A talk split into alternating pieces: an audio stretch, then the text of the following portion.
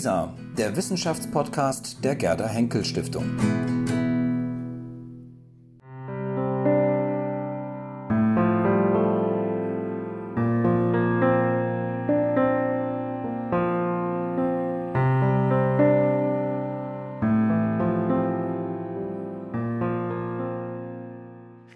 Und es ist mir jetzt, und ich glaube, wir haben jetzt eine ganz spannende Sitzung vor uns mit drei, drei spannenden Vorträgen. Es freut mich als erstes, Herrn Jütte einleiten zu können, der ähm, Geschichte, Politikwissenschaften und Germanistik in Marburg, London und Münster studiert hat. Also irgendwie drei Fächer, drei Städte.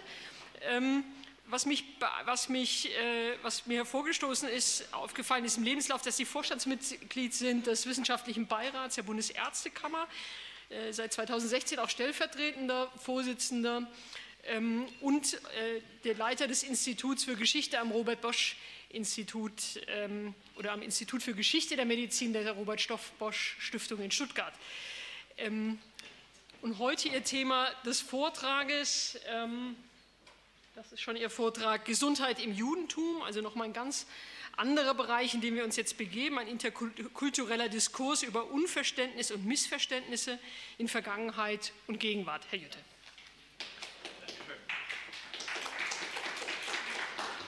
Ja, vielen Dank äh, für die Einladung. Wir haben ja heute Morgen und insbesondere am späten Vormittag äh, sehr viel gehört, was also äh, zwar nicht offen angesprochen worden ist, aber immer im Hintergrund war, nämlich dass diese Gesundheitsvorstellungen ähm, doch stark durch das Christentum, das sehr leibfeindlich war, ein ähm, beeinflusst worden ist und dass wir jetzt sozusagen erst dann aus säkularisierter Sicht plötzlich dann auch ein neues Bild von der Leiblichkeit entdecken. Deswegen heute ein, mit meinem Vortrag ein Gegenpol, nämlich kaum eine andere Religion schenkt, schenkt der physischen Gesundheit so viel Beachtung wie das Judentum. Man denke nur an die berühmten Sentenzen im Buch Jesus oder Ben Sirach. Ich zitiere, es ist besser, arm zu sein und dabei frisch und gesund, als reich und nicht gesund. Gesund und frisch zu sein ist besser als alles Gold und ein gesunder Körper ist besser als großes Gut. Kein Reichtum ist zu vergleichen mit einem gesunden Körper und kein Gut gleicht der Freude des Herzens. So Ben Sirach Kapitel 30. Bereits in der Tora, also den fünf Büchern Moses, wird der Gegensatz zwischen gesund und krank konstruiert und mit dem Willen Gottes und seinem Schöpfungsplan in Verbindung gebracht. Das antike Judentum teilt das Gesundheitsverständnis, das in seinen Grundzügen metaphysisch ist, mit seiner Umwelt, also den vorderasiatischen Hochkulturen. Der einzige Unterschied ist, dass es im Judentum keine Vielzahl an Göttern, sondern nur einen Gott gibt, der die Menschheit wegen Ungehorsams mit einem Verlust an Gesundheit strafen kann. Sie haben heute Morgen den Vortrag von Herrn von Eyck gehört über Eid des Hippokrates, wo Sie also gleich drei Götter am Anfang haben. Also das Judentum ist da etwas präziser, was Gesundheit anbetrifft. Sie werden es noch hören. Krankheit wird also als Folge meistens des unergründlichen Zorn Gottes oder als Strafe Jahwes angesehen, wie es in den Psalmen 6 und 88 zum Beispiel zum Ausdruck kommt. Wer gesund bleiben will, tut also gut daran, Gottes Gebote einzuhalten, wie es im zweiten Buch Moses, Kapitel 15, 26 zum Beispiel genannt wird. Auch in der Mishnah, also der ältesten Schicht des Talmuds, nämlich in den sogenannten Pirkei Avot, wird diese Weisheit den Menschen eingeschärft. Ich zitiere in deutscher Übersetzung, groß ist die Torah, denn sie gibt Leben denen, die sie tun, in dieser und in der zukünftigen Welt. Denn es wird gesagt, Zitat in Zitat, denn Leben ist sie denen, die sie finden und seinem ganzen Leib Heilung. Und die Tora sagt weiter, eine Heilung wird sie sein deinem Leib und ein Saft für deine Gebeine. Ende Zitat. Vor allem in nachexilischer Zeit, also relativ spät im äh, zweiten Jahrhundert äh, äh, vor Christus, entstand die Vorstellung, dass sich Gott dabei gewisser Werkzeuge bedient. An erster Stelle ist hier übrigens nicht an den Arzt zu denken, sondern an den Satan oder an Krankheitsdämonen. Zur Wiederherstellung der Gesundheit griff Gott dagegen auf Engel zurück, wie zum Beispiel in der Tobias-Geschichte, die Sie hoffentlich alle kennen.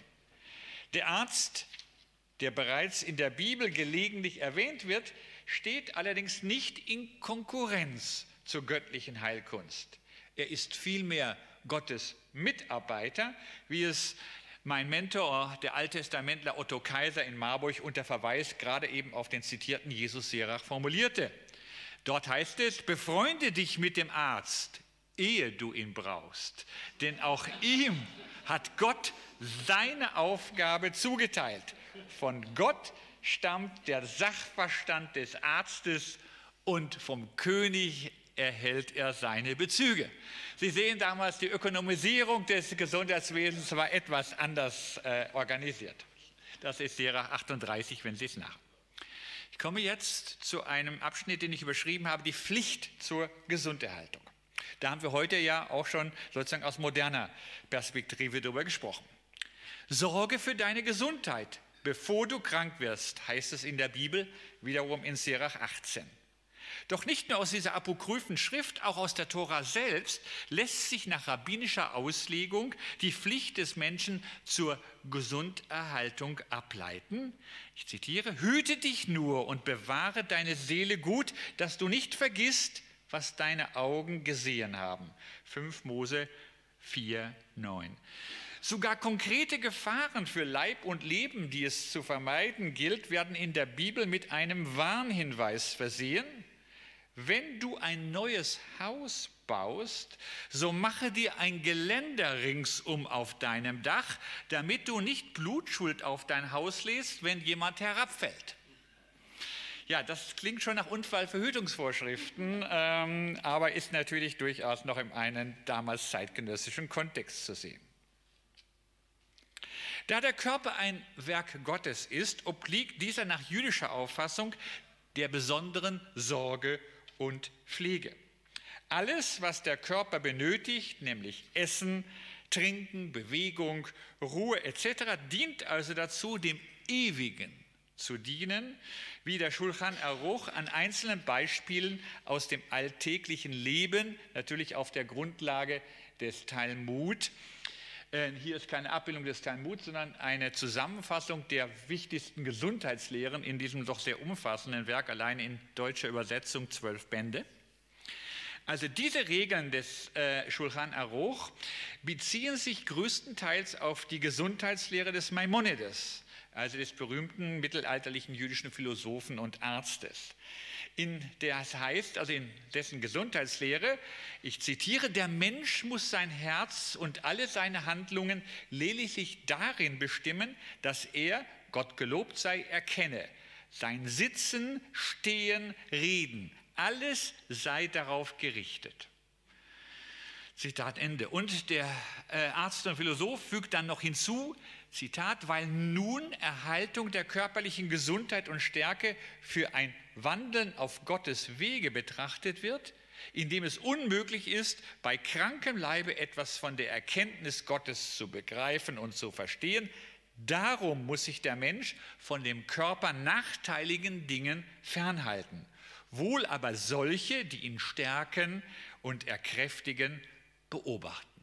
Ende Zitat. Nicht nur die Gesundheit, Gesunderhaltung an sich, sondern Gott zu dienen, sein Werk zu heiligen, stehen hinter diesen Ratschlägen, die übrigens weitgehend der antiken Diätetik folgen.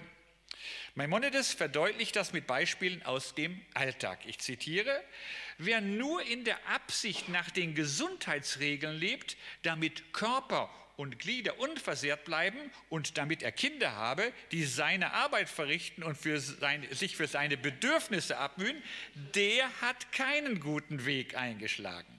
Er habe vielmehr die Absicht, dass sein Körper nur deshalb unversehrt und stark sei, damit seine Seele desto bereitwilliger werde, Gott zu erkennen Denn bei Hunger und Krankheit und Schmerz an irgendeinem Gliede ist es unmöglich, Weisheitslehren zu erfassen und zu begreifen.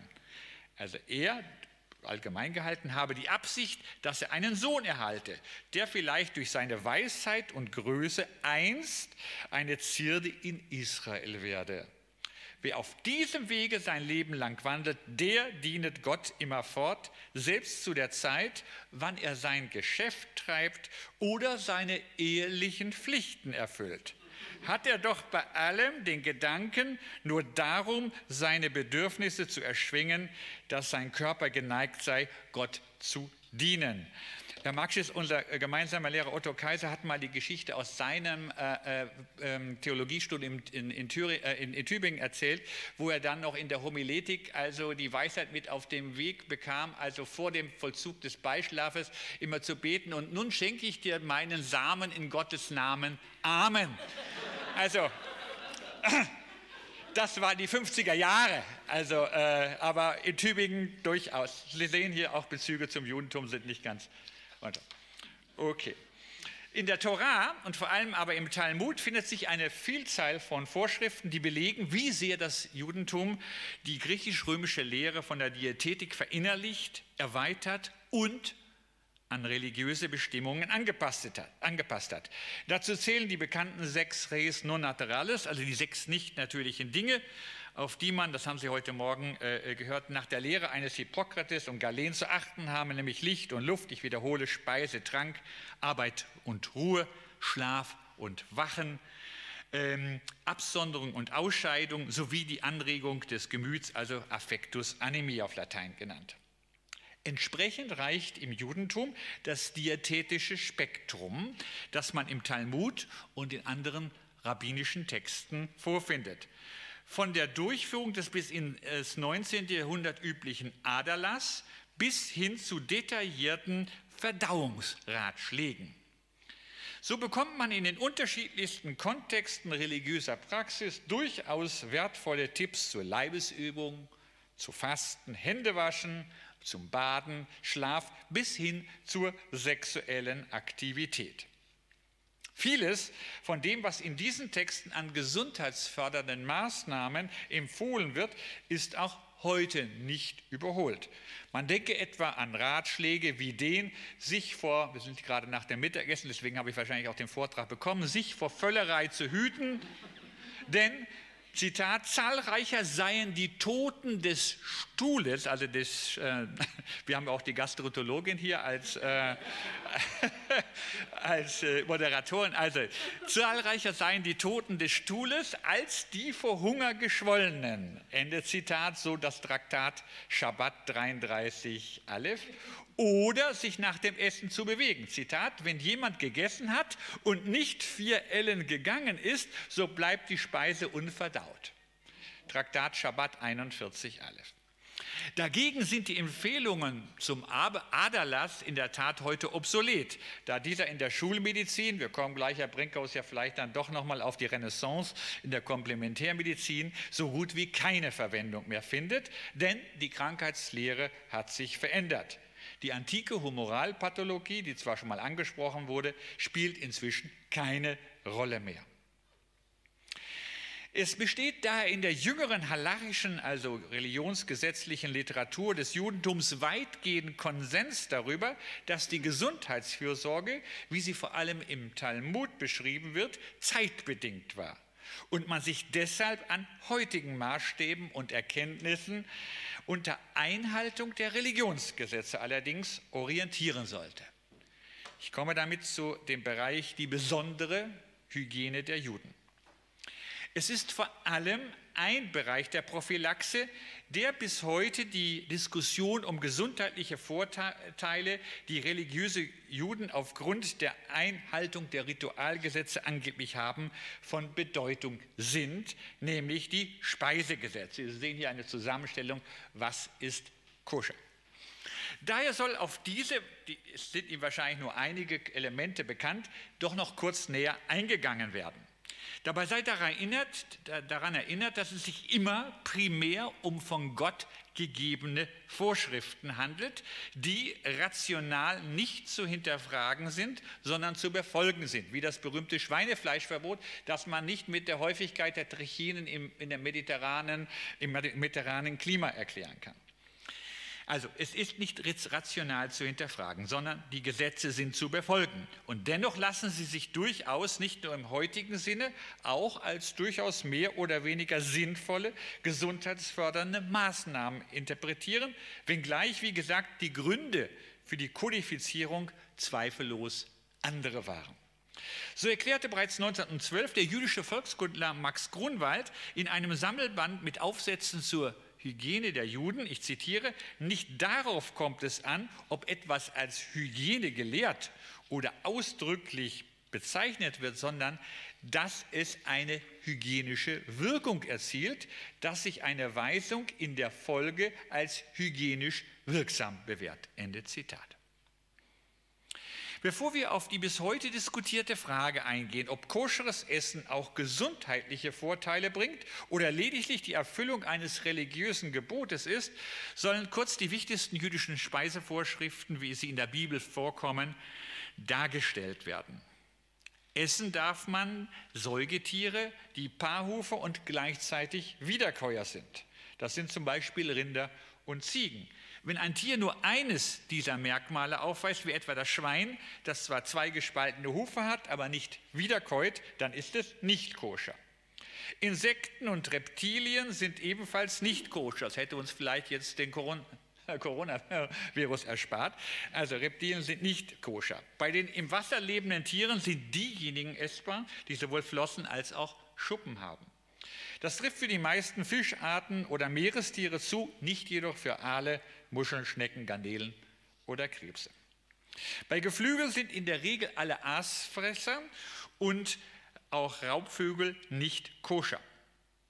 Die sogenannten domestizierten Vögel hingegen wie Gänse, Enten und Hühner darf ein frommer Jude essen.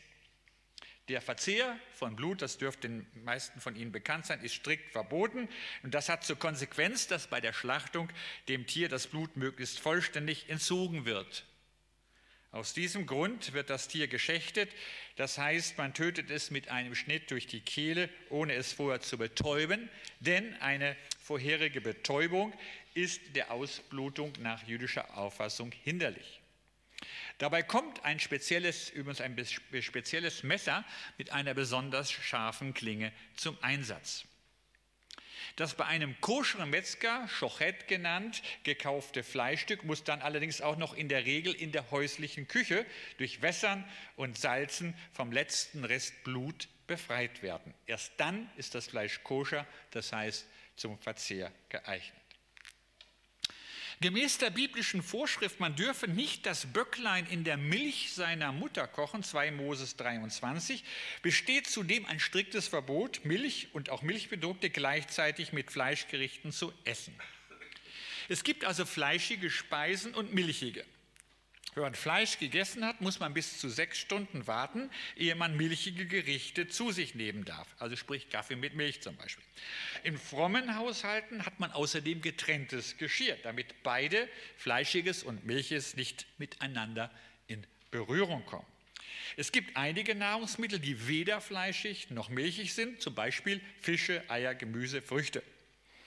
Derartige Lebensmittel werden als Parvé bezeichnet, das heißt, sie sind im Hinblick auf die Speisegesetze neutral und können daher mit fleischigem und milchigem gleichzeitig genossen werden. Soweit meine kurze Zusammenfassung der Bibel. Das können Sie gerne heute Abend nochmal äh, vertiefen mit allen Einzelheiten. Und wenn Sie wirklich viel ein, dann äh, kann ich die Talmud-Lektüre dazu äh, nur empfehlen. Bis ins, jetzt komme ich wieder zum historischen Teil, bis ins 19. Jahrhundert hinein wurden die traditionellen äh, Speisevorschriften im Judentum nicht hinterfragt, lediglich interpretiert. Erst mit der Haskalah, also mit der jüdischen Aufklärung Ende des 18. Jahrhunderts, änderte sich das. Plötzlich bekannten sich Juden dazu, auch Schweinefleisch zu essen, wie Heinrich Heine in seinem viel zitierten Versen in Deutschland ein Wintermärchen uns zu Protokoll gibt. Ich zitiere dieses wunderbare, äh, äh, ähm, äh, diese wunderbare äh, Satire. Die Juden teilen sich wieder ein in zwei verschiedene Parteien. Die Alten gehen in die Synagog und in den Tempel die Neuen. Die Neuen essen Schweinefleisch, zeigen sich widersetzig, sind Demokraten. Die Alten sind vielmehr aristokratisch. Zitat Ende. Was hier von dem spitzzüngigen Schriftsteller, der sich bekanntlich taufen ließ, pointiert, ironisiert wird, führte in den jüdischen Gemeinden zu heftigen Debatten, in den, äh, vor allen Dingen in den 1840er Jahren, als sich mehrere Rabbinerkonferenzen mit der Revision der Speisegesetze befassten. In der Denkschrift an die zweite Rabbinerversammlung in Frankfurt am Main im Jahre 1845 heißt es unter anderem, Zitat, es ist unser Beruf, nicht zu untersuchen, ob die Gründe, welche diese Verbote, also in Speise, hervorgerufen, heutigen Tages noch bestehen noch weniger die Grenze zu ziehen zwischen den einfachen biblischen Vorschriften und den turmhohen talmudischen Anforderungen. Aber das müssen wir aussprechen, dass dieses einen so weiten Umfang einnehmende Gebiet ein Krebsschaden unserer religiösen Zustände ist. Zitat Ende. Des Weiteren wird in diesem Dokument von der jüdischen Küche als einer nicht mehr zeitgemäßen Zufluchtstätte der Religion äh, gesprochen. Solche radikalen Ansichten von Reformern riefen auf orthodoxer Seite, Sie können sich das denken, entsprechende Reaktionen hervor. Und in der heftigen Debatte wurde auf Ironie und Spott zugegriffen, und zwar nicht nur also zurückgegriffen, und zwar nicht nur von Seiten Heinrich Heines.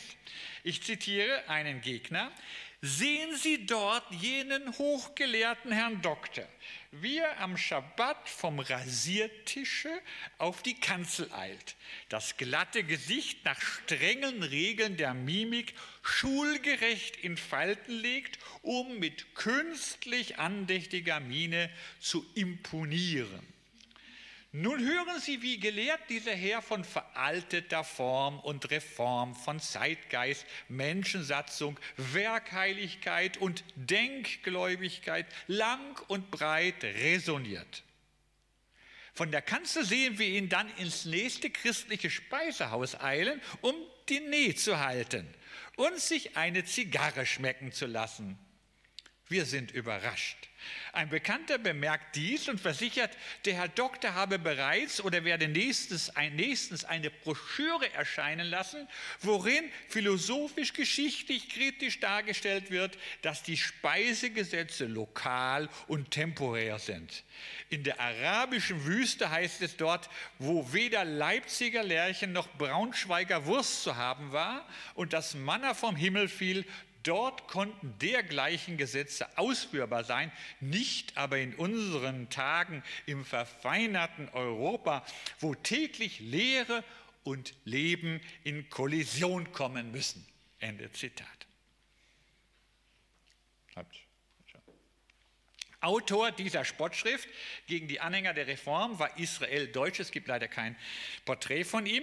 Er wirkte als Rabbiner und deswegen zeige ich Ihnen seinen Wirkungsort in Beuthen in Oberschlesien. Und zusammen mit seinem Bruder David gehörte er zu denjenigen, die unter anderem die Ernennung des liberalen äh, Rabbiners Abraham Geiger, eine bedeutende Figur in der Reform des 19. Jahrhunderts im Judentum, der sich nämlich ebenfalls zur Aufhebung der Speisegesetze bekannt hatte und also seine Ernennung zu verhindern suchte.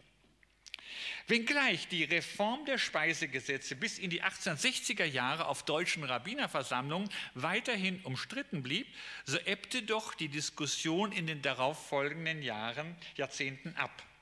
Ein Zeitgenosse, der an diesen Debatten noch selbst lebhaft Anteil genommen hatte, nannte als Grund, ich zitiere, durch den Tod einiger Koryphäen unter den fortschrittlichen Rabbinern, noch mehr aber dadurch die bald darauf eintretende, eingetretene antisemitische Bewegung trat wiederum auf dem fraglichen Gebiet ein Stillstand ein.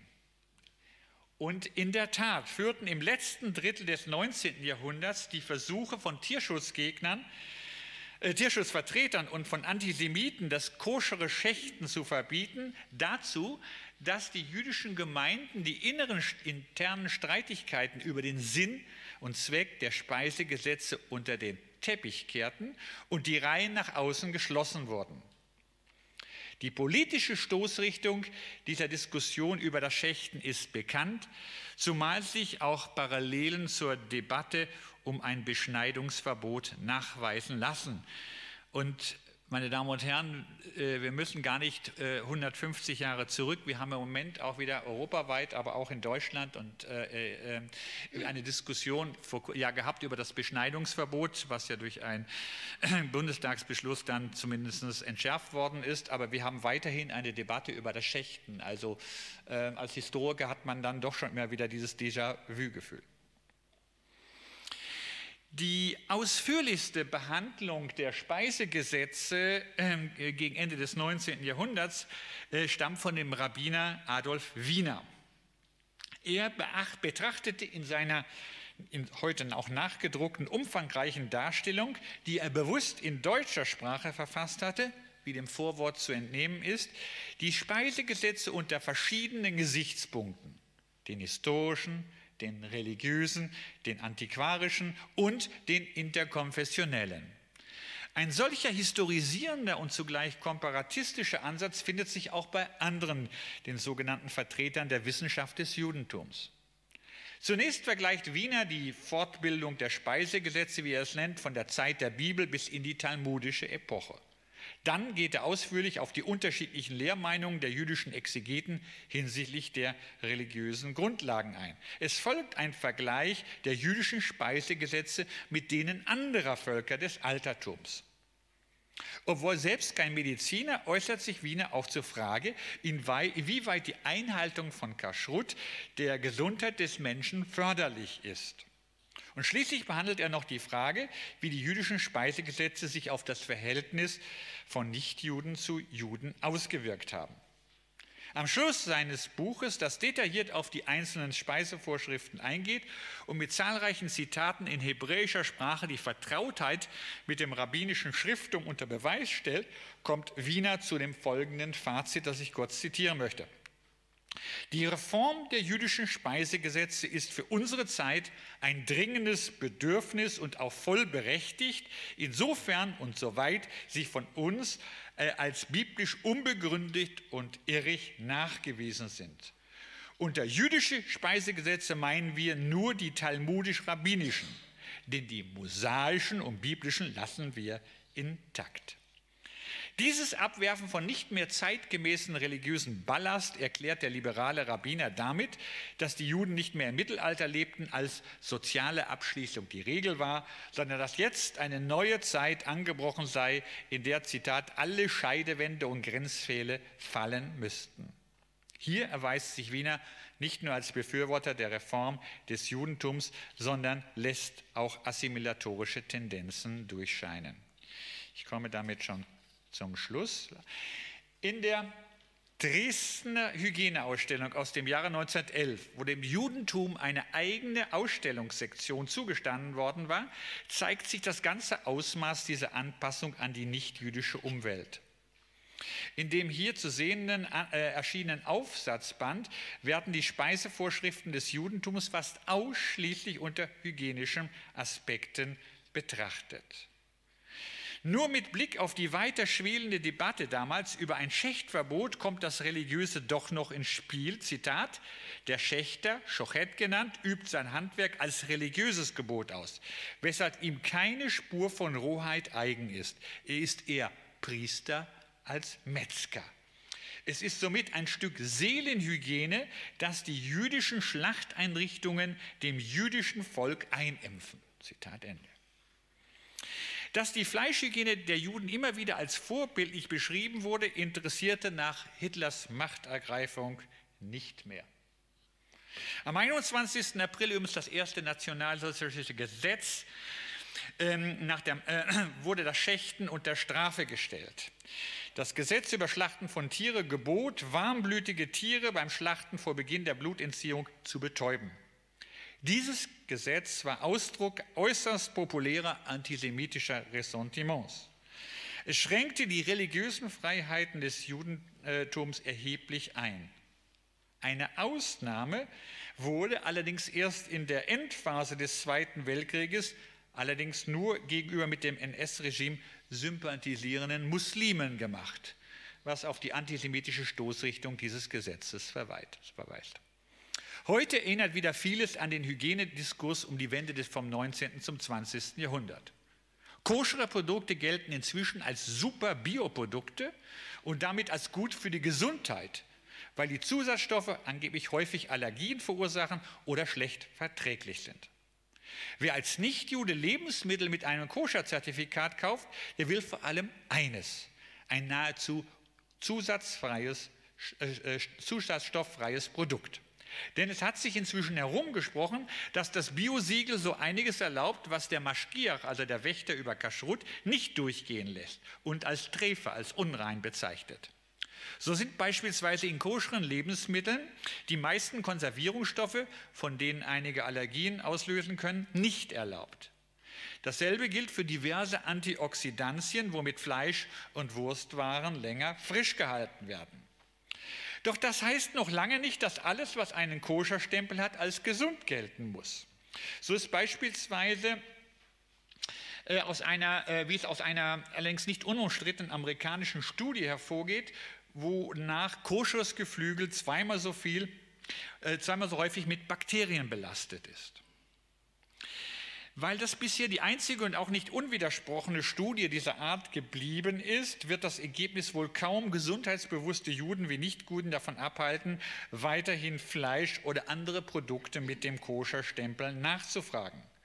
So wirbt beispielsweise eine jüdische Webseite im Internet für ein bestimmtes Kashrut-Zertifikat mit der Aussage, Dabei scheinen die meisten Verbraucher das Koscherzeichen insbesondere deshalb so sehr zu schätzen, weil es die sorgfältige, lückenlose Überwachung der Produkte und deren Inhaltsstoffe sicherstellt.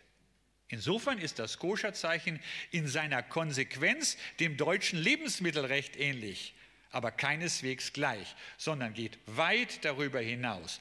Koscher ist nicht nur gut für Juden. Ende Zitat.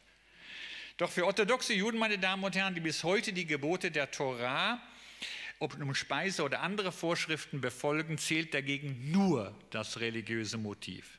Und dennoch betonen einige von ihnen, dass es ihr frommer Lebensstil, darunter auch das sich daraus ergebende Zusammengehörigkeits- und Gemeinschaftsgefühl ist, ist, das einen positiven Effekt auf die Gesundheit habe. Danke Ihnen für die Aufmerksamkeit.